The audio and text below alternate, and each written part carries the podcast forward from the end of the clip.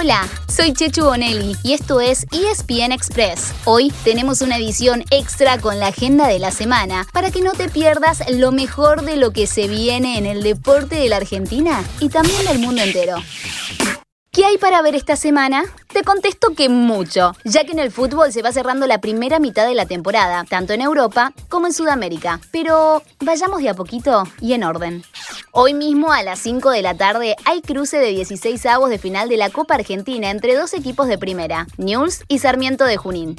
De martes a jueves se jugará la quinta fecha de grupos de la Copa Libertadores y en la Sudamericana. Es una semana clave para definir quiénes clasifican, quiénes siguen con chances y quiénes se estarán despidiendo. Mañana martes arrancamos con Racing y Defensa en la Libertadores y Talleres e Independiente en la Sudamericana. Atentos los hinchas de River al miércoles, ya que con cuatro arqueros aislados por COVID-19, seguramente Leo Díaz vuelva a estar bajo los palos ante Independiente Santa Fe de Colombia en el Monumental. Y el jueves, Boca tiene un choque decisivo en la bombonera. Debe ganarle al Barcelona de Ecuador para volver a meterse en zona de clasificación.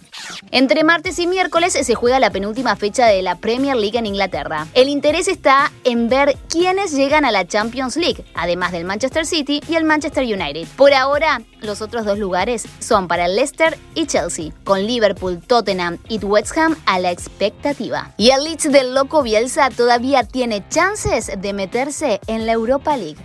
Pasemos al tenis, porque esta semana se juega el ATP 250 de Ginebra, un torneo que no podés dejar de mirar por ESPN, por supuesto, sabiendo que se hará presente Su Majestad, el señor Roger Federer.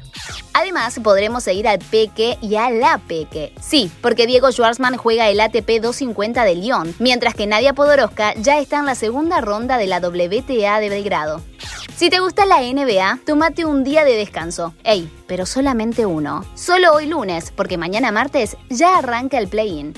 Durante cuatro días, los equipos que terminaron del séptimo al décimo lugar en cada conferencia, este y oeste, irán por las últimas plazas disponibles en los playoffs. Primero se cruzan a partido único el séptimo y el octavo de cada conferencia, el que gana ya asegura su lugar. Al mismo tiempo chocan el noveno y el décimo. El que pierde hace las valijas y besito.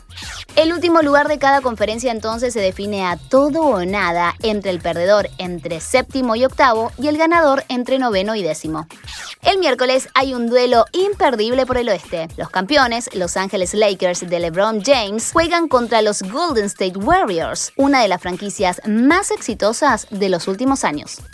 Y así llegamos al final de nuestro episodio de hoy. Soy Chechu Bonelli y de lunes a viernes a primera hora te traigo las noticias deportivas más relevantes para que arranques el día muy bien informado. Te espero en el próximo ESPN Express.